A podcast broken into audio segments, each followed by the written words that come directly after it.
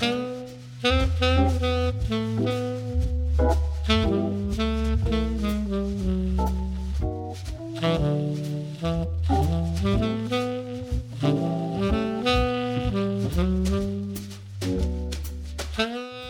さんこんにちは。T5 ジャズレコーズの清水です。横浜ワイン会ポッドキャストエピソード11身近なもので音質改善。第3回をお送りいたします。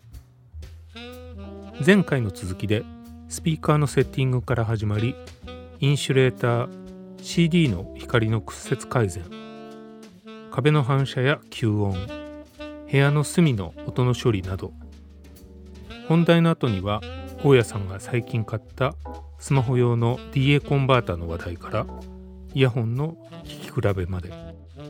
話題が盛りだくさんで少し長めとなっていますが前回同様大変有用な情報が満載だと思いますのでぜひ最後までお聴きください。前回に引き続きプロデューサーマネジメントの大谷智弘さんそして T5 ジャズレコーズの私清水の2人でお送りいたします。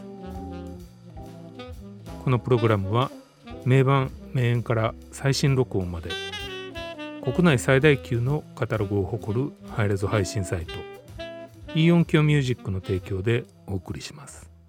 まあ一応耳の高さにツイッターがいるっていうのがあの、まあ、本来的なセッティングって言われてますけどね。ね。ええ、そんなの無理に決まってんじゃねえかよって言ってるエンジニアとか言ってましたけど、うん、あの物理的にね。逆さに置いてる人もいますよねたまにねああいるでしょうね、ね、だって、うん、後々に逆さのやつとかあとダブルウーハーのやつとかだと真ん中にあったりあそうそうそうそうそう、ね、あそもそもスピーカーのデザインがね。デザインがねそうなってるものとか、ね、僕がこの業界に入って10年ぐらいは割といろんなものをいろんな人が持ち込み始めた頃でしたので、ね、いろんなものがあったような気がするな。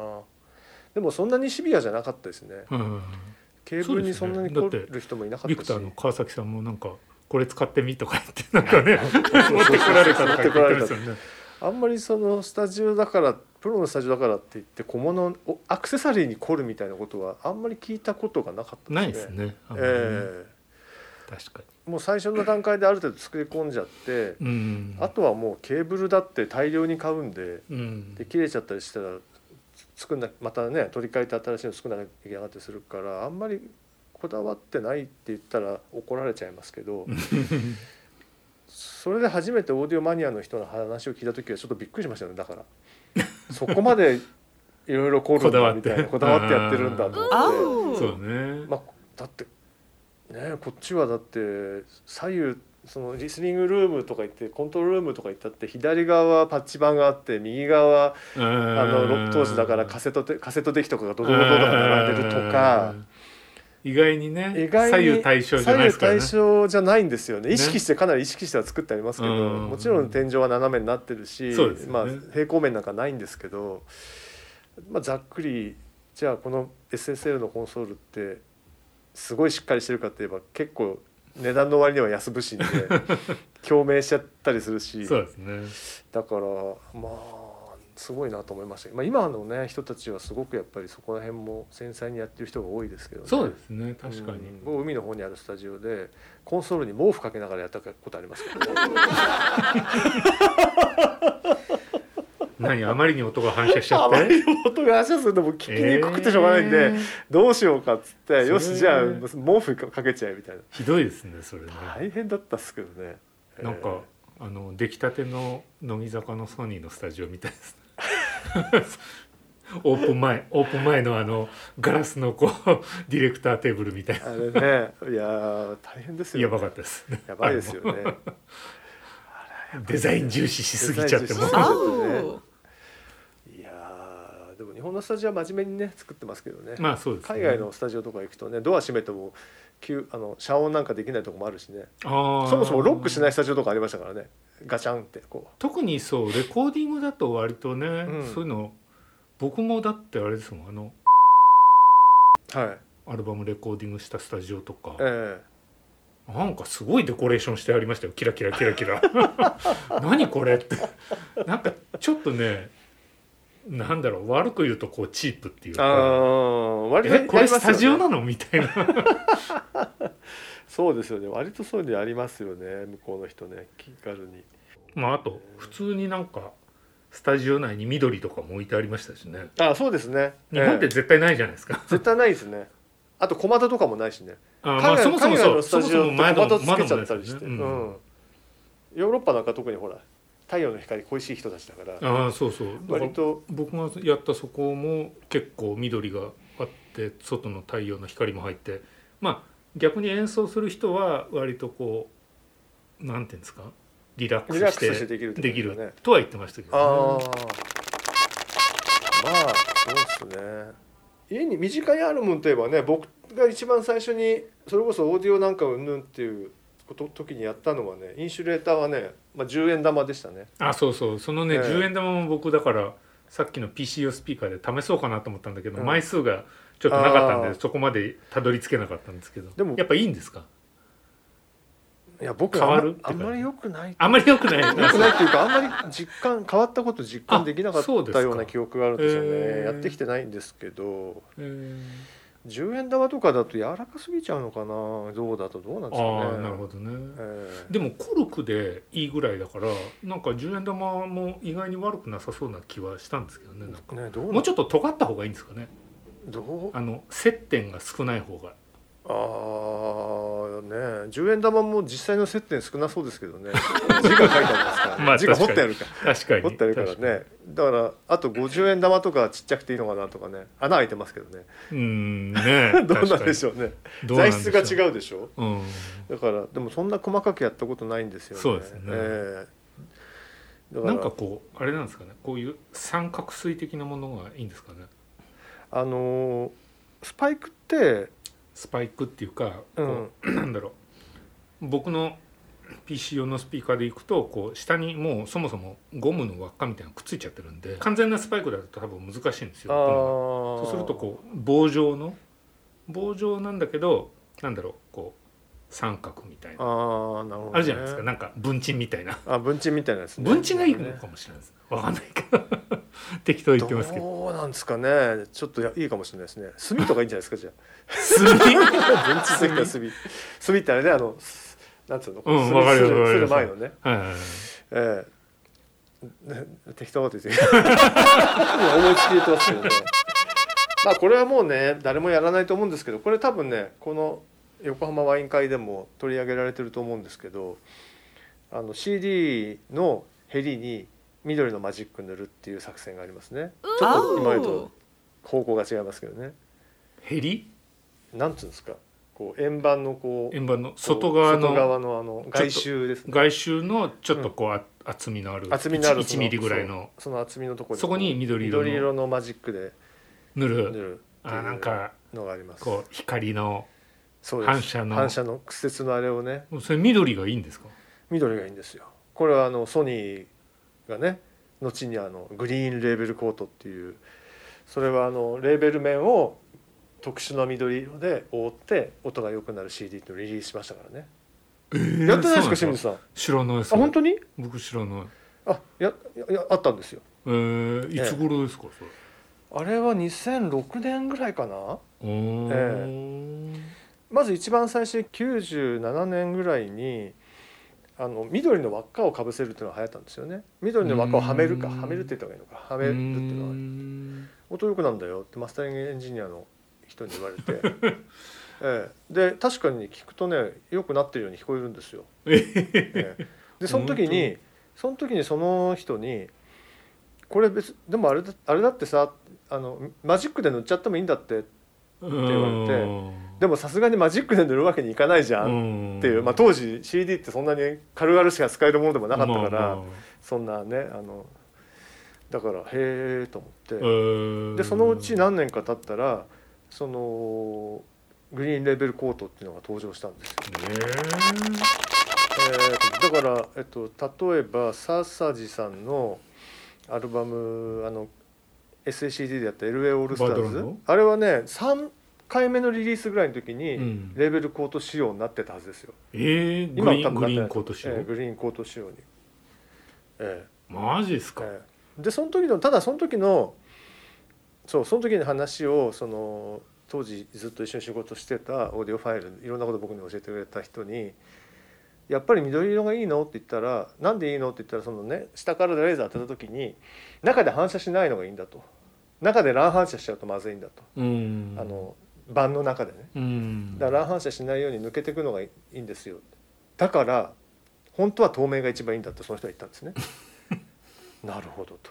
で後のガラス CD になるわけですね。なるほどと。でその時に僕は思ったのはなるほどじゃあ俺はその時にあの CDR っていうのをよく買ってたわけですよ、要するにその仕事で使うんでね。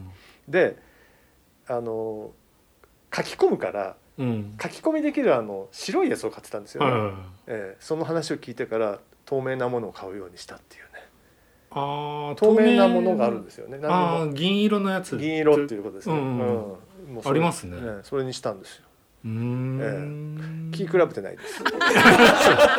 あそう。なんかでも確かに伝説は伝説レーベル面のデザインの色が何色が音がいいっていうのはありましたよねなんかね、え。あるんですよ、うん、あんまりねやっぱりどうしても商品だからデザイン重視でその何色がいいからって言ってそれに変えるってことはしてないけど、今まで。うんでもベタで塗っちゃうやつとかありますもんね。ありますね、だからあれはよくないみたいですよ音にはね。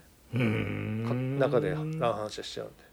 あそう、ええ、聞き比べたことないですよ、ええ、そう。でもあれはソソニーがそのグリーンレベルコートって言って出してるんだから、まあ、それが良かったことは確かでしょうね。いやわざわざそんな仕様のものを出すってことは、うん、あれ一応ねちゃんとした会社なんで、ええ、あの工場の人もちゃんと聞いて、ええ。マスタリングエンジニアの人もね。そうそう。もちろんエンジニアもちろんだし、ね、ディレクターもそうだし、ね、工場の製造側もあこれいいねっていうことで、ね、ならないとそんな商品できないんで、そうなんですすごいな。すごい、でも今もやってるんですかそれ？今もない？あんまり僕初めて聞きましたそれ。あ本当、うん、もうね多分ね調べたら出てくると思うんですけどね。まあこれやってると長くなっちゃうんで今日はここまでぐらいにしきますけど、ね、後で調べてみますけど。僕もちょっと調べてうちに何かあるか？俺結構 CD 捨てちゃったからな。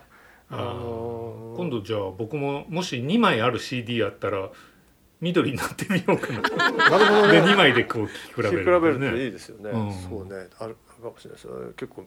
結構2枚あるやつあるからな。そうですよね。簡単でしょ、うん、だからね。緑も深緑がいいのか黄緑がいいのか。あだからその普通の緑がいいのか。グリーンレーベルコートの緑っていうのは、うん、その緑の中でも特殊な緑なん要するにそれ用に選んだ緑だっていうそうなんですか。じゃあただのマジックじゃ難しいかもしれないってこと？た,、まあ、ただのマジックでやっても出るんだけどより良い緑はこれですっていうあの歌い文句になってました、えー、もちろんもちろんただのいわゆる印刷のこう出てくるのはただの緑じゃないですよっていうことになってます。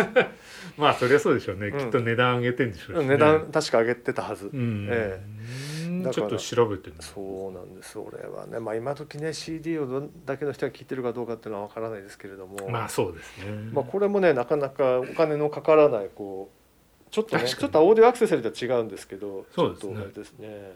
結構僕ありますよ。あのそそんでね、うん、いいのかなこんなどんどん話しちゃって。大丈夫です。あのそういうあのさっきのね拡散の話に戻るんですけど、もう一つね言い忘れてたのがあって、直径ねどれぐらいだったっけな、直径2センチぐらいか直線直径2センチで厚さ3ミリから5ミリぐらいのあのよくね直径2センチで厚さが3ミリ。えー、ぐらいのよくあの椅子の足とかにつけるフェルトの滑り止め、はいはいはいはい、これをですね部屋の部屋の角の角に放射線状に貼るんですよ。そうです。こういうと？ころにこうこういう。こうやって？そう。こう、はいはい、こうみたいな。こうあそれぞれ？そう。3つの面に両方全部やる？あれなんですよ。そうするとね、うんこう要するにコーナーってたまるんですよね反射のそれがね整理されてすごくいいって書いてありました。でそれは？やってみました。やった。やりました。どうですか？全く分かんなかったです。あそうですか。はい。やっぱりね隅でやっぱりあのまあおお金に余裕のある人の家に行くと、うん、隅にまああの座布団みたいなのが貼ってあるわけですよ。あとこうまあ、柔らかい座布団みたいなものから硬、いその拡散するようなものまでいろいろあるんですけど、あのいろんな種類があるんですけどいろいろ貼ってあるんですよ。ただやっぱり3万円とか5万円とかするんですよ。高そう高いんですよ。1万円じゃ買えないんですよ。であ買えねえなとか思ってどうしよどそしたらその記事をね某有名な大阪にあるあのオーディオ店のところにで見つけてですねこれはいいと、うん、よし早速あの100均とかにですねフェルトを求めに行って。結果東急ハンズどどこで買ったんだっけな忘れてたんですけど、で買って、意気意気揚々とやってみたんですけど。何然も分かんなくて。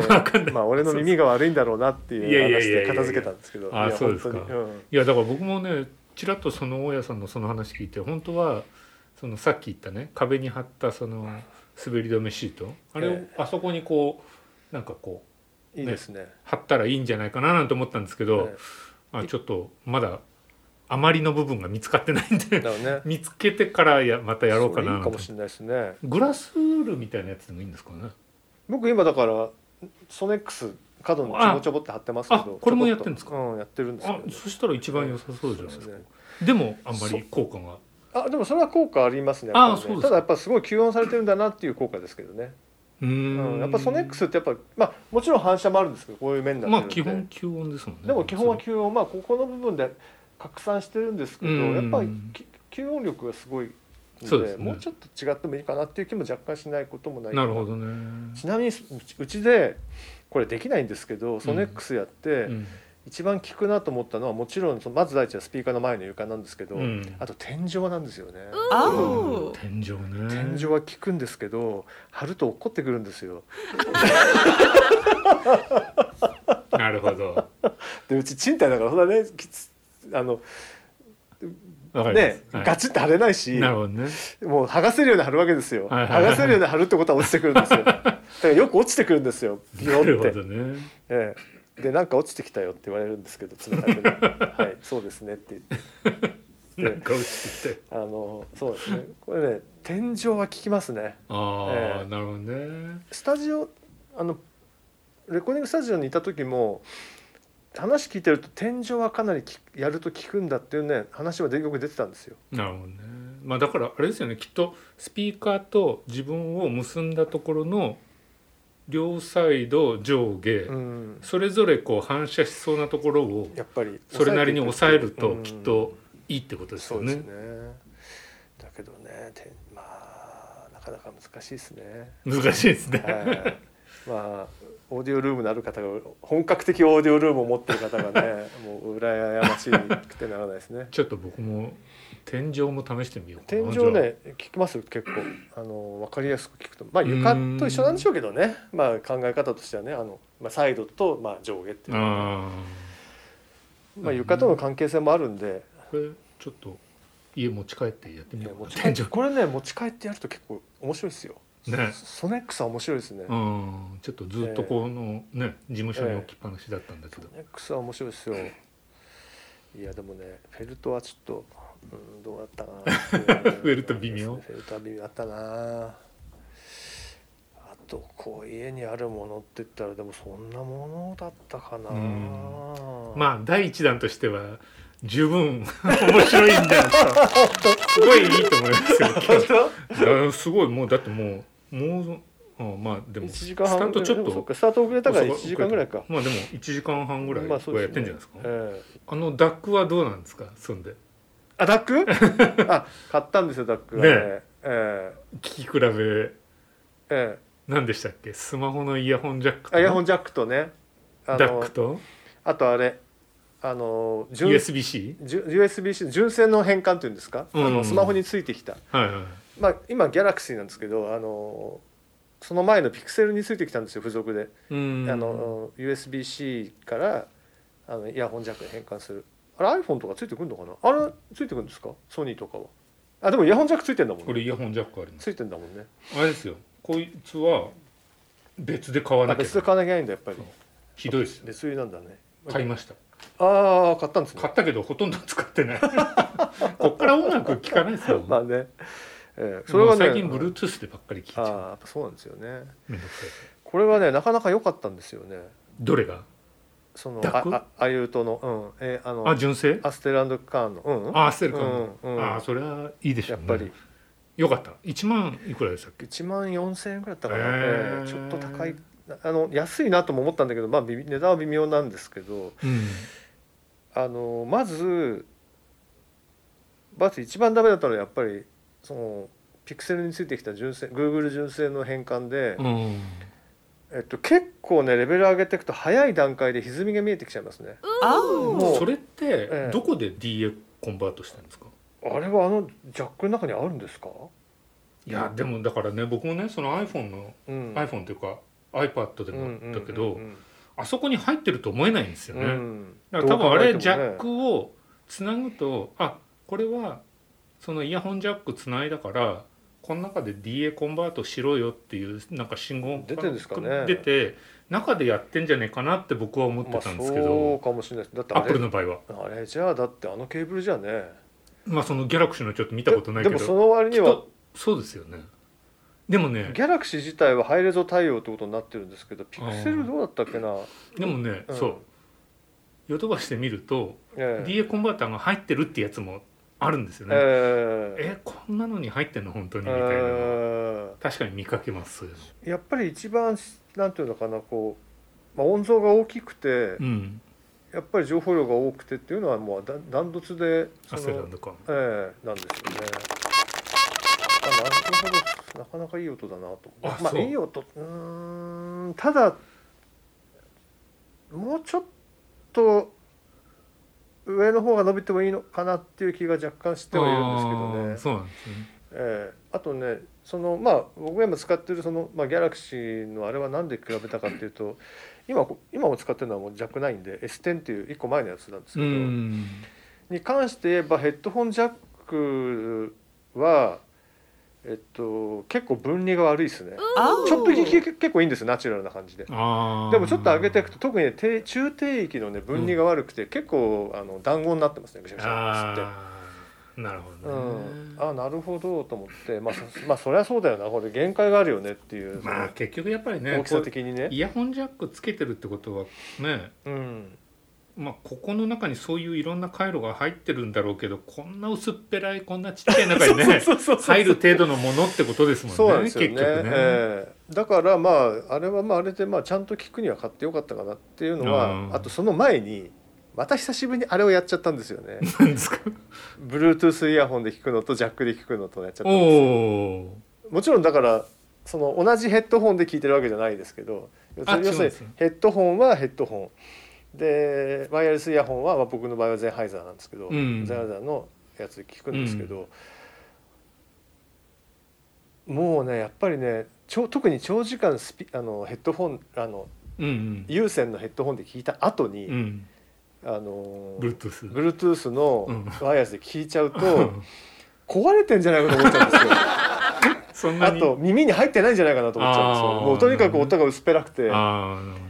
からちょっとそれにちょっとあまりにも驚愕して、うん、やっぱり割とサブスクでこれから聞くようになるんだなって考えると、うん、やっぱちゃんと聞くときには優先。優先じゃなきゃダメだな。ですよ、ね、当たり前の話なんですけど こんな当たり前の話を今更ここでするのもどうかと思うんですけどやっぱ全然、まあ、で、ね、前も言ったように前もこれも話したと思うんですけど、うん、あの某っていうねそのあのいろんなダダップとかをとかヘッドホンいろいろこうやってるアマチュアの人のサイトがあるじゃないですかあ,、そこに書いてあったんですけどいや、まあ、それはね確かにあのどうやらねいろんなもの見てるとやっぱりそうみたいなんですけどあのワイヤレスのイヤホンの今のあの大きさで、うん、あのあれ以上ねあの音質を求めるのは無理ってはっきり書いたんですよ。まあこれと一緒ですよね もっとちっちゃいじゃないですか。そうですね。そこにバッテリーも入ってるわけですからね。バッテリー入れて何やってっつってだから5万円ぐらいで確か止まってるはずだって書いたんですよね。もうそれ以上要するに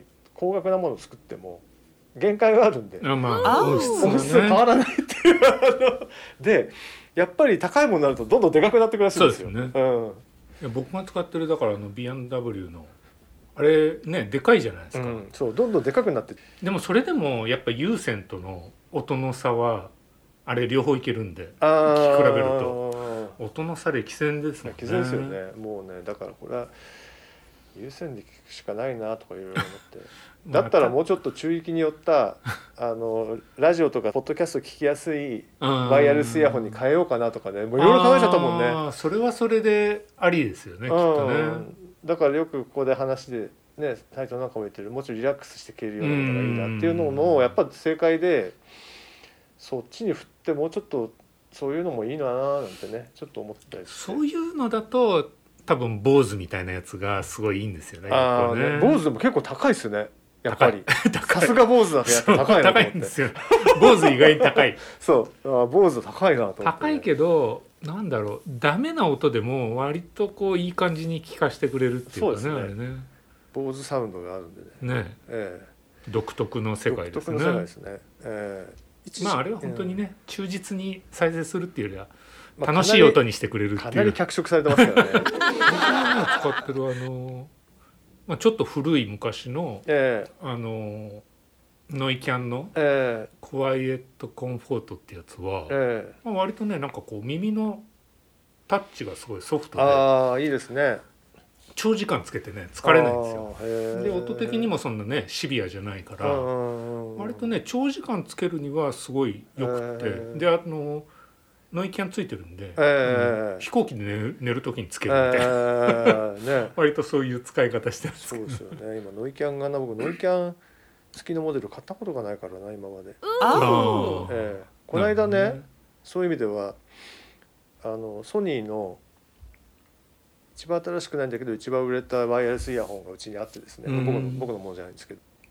で全然アップグレード してなくて、うん、つながつながりが悪いんだけどとか言われて買ってから絶対1回もやってないでしょとか言ってでソフトウェアアップデートしたんですよ、うん、そしたらまず360度リアルオーディオにリアリティオーディオに対応してて対応するようになってしかも耳の形計測するようになってたんですよ。何それ？どういうこと？あのねその耳の形計測？僕たちがその360度リアリティオーディオのデモを聞いた時にね、うん、まあ、まずそのスピーカーで聞くんですよね。11対いくつだったと思うんです。けど、まあ、推奨のスピーカー、ね、ちっちゃいやつがあって。で、ね、それ聞いてその後そのヘッドホンで同じものを聞いて、うん、ヘッドホンでも全く同じ再生されるということをまあデモしてくれるんですけど、うん、その時により細かくやできますって言って、うん、その時はまずそのコイルみたいなものを耳に突っ込むんですよ。それで音を鳴らして、えっと、耳の形を、うん、あの計測してそれで耳の中でどういうふうに音が鳴ってどう聞こえるかっていうのを 解析してそのそういう形で EQ とかをやるんですよ。あそれあれですね。あのソニーの AV アンプについてる音情を音情こう測るみたいなのを耳でやるってことですね。そう耳でやるの。ああなるほど、ね、それで聞かせてくれるわけですよ。すごいな。でそれが ワイヤレスイヤホンでできるようになってて、えー、びっくりした。面白いじゃんこれって、面白いかもそれ、俺ねちょっと欲しくなっちゃった、やったんですかそれ？いややってないんですよ、やってない。です奥さん奥さんはいそう。妻が使ってますけど。これこんなことできるようになったよって。それはイヤホンヘッドホンじゃなイヤホンですね。イヤホン、ええ。ヘッドホンだともっとこう空間があって面白そうですよね、うん、ヘッドホンももちろん出てるんでね。あのヘッドホンを僕買いたいなと思ってね、ね、やっぱりそこにヘッドホンだとある程度であの Bluetooth でもそのいろんな意味でいやそうですよね。でかいしね。でかいから、うん、大きさがあるんでね、うん、なのでいろんな可能性が。そうなんですよね。なのでねヘッドホンちょっと買いたく3万4千円って書いてあったんでちょっと。そこそこいい値段ですね。3万4千円そのためだけに買えるかな俺って言って カートの中には入れてあるんですけど買えないなと思ってるんですよね貸してもらったらいいんじゃないですか。あの某ソニーの某某某さんに。あ某さんにね。まあなかなかどうなんですかね。あれは買ったんですよそれ僕あのえっとアマゾンエコースタジオっていうのはねスピーカーですけど。何でしたっけそれ。それはね唯一ねさあでも今ソニーが出したんですけどソニーがさこの間出したんですけどそれが出るまでは360度リアリティオーディオが唯一再生できるスピーカーだったそうなんですか、ええ。えー、まあゴミ箱みたいな感じですけど。あじゃあそれでええ、Amazon Music HD も再生するってこと、ええ、それで再生してノラ・ジョーンズの 3D とか。リー・モーガンとかあったからこれがなかなか良くてね。あいいんですか、えー、で普通に通ちゃんを再生すると、うん、あのそんなに良くないんですよ。要はスピーカーの音そんな良くないんですよ。あまあまあ。あの、うん、まあねアマゾンのデバイスですからね、うん、なんだけど 3D のやつ再生するとねいいの？結構いいんだよ、あそう、えー、またそんな。いやあれはびっくりしたなと思って、えー、だから分かんないけど少なくともああいうまあああいうねこう筒のタイプで、うん、まあ基本的にはこうなんて言うんだろうな。いわゆるステレオって言うんですかこれっていうぐらいな感じじゃないですか、うん、まあ360だから360なんだけど、うん、まあお店とかリビングでかけとくには最高にいいんじゃないかな。とあとその360度のデモにソニーのデモに行った時に思ったあの完全にそうなんていうのかな。配置が分けられるんでその通ちゃんとか5.1ちゃんっての時にやらあの常にこう、まあ、意識問題にはなってないんですけどあの要するに例えばキック上げても上げるとどうしても中域に干渉しちゃうとかさっき話じゃないけど、まあ、結局どこやっても必ずどっかに干渉していっちゃうんですけどその干渉がねなくて純粋に下しただけでその場所場所で上げられるんですよね。だからすごく例えばキック上げても歌埋もれないみたいな。極端に言うとねベース上げてもベースベース、まあ、位置の問題もあるんであれですけど位置をこうずらしていくことでものすごくねこうなんていうの今まででできないようなことができるんですよ、ね、不思議。不思議でした。不思議。だからライブとかすごいんだよな。だって再生装置は変わんないわけですよ基本そんな。そう。いやあれはねちょっとだでそのね 3D の音源をそのあのアマゾンエコースタジオで聞くと割とそういうふうに聞こえるんですよね。だからねすごく気持ちいいんですよ。歌がよく聞こえるようになって。で低音はきっちりあってまあ、まあ、一旦今日は締めましょうか、ね、ここら辺で。も。本日はどうも。ありがとうございました、はい、そういえばあれじゃないですか。近いうち近いうち会いたいですけどあれですね。禁酒法が出ちゃったんで横浜ワイン会も解散じゃないですかこれも。いやいや今日も飲んでないですからね。あそうね。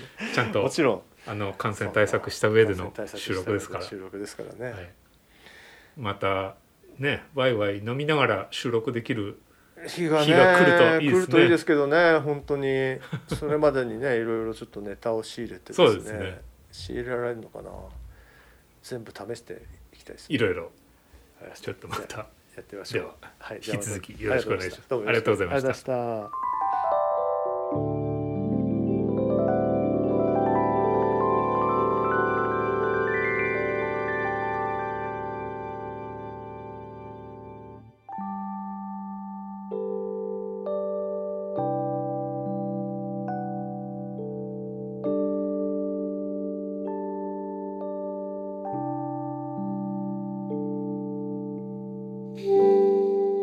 皆様いかがでしたでしょうか？横浜ワイン会ポッドキャスト次回は新エピソードとなります。ぜひお聞きください。横浜ワイン会ポッドキャスト。このプログラムは名盤名演から最新録音まで国内最大級のカタログを誇るハイレゾ配信サイトイオンキョミュージックの提供でお送りしました。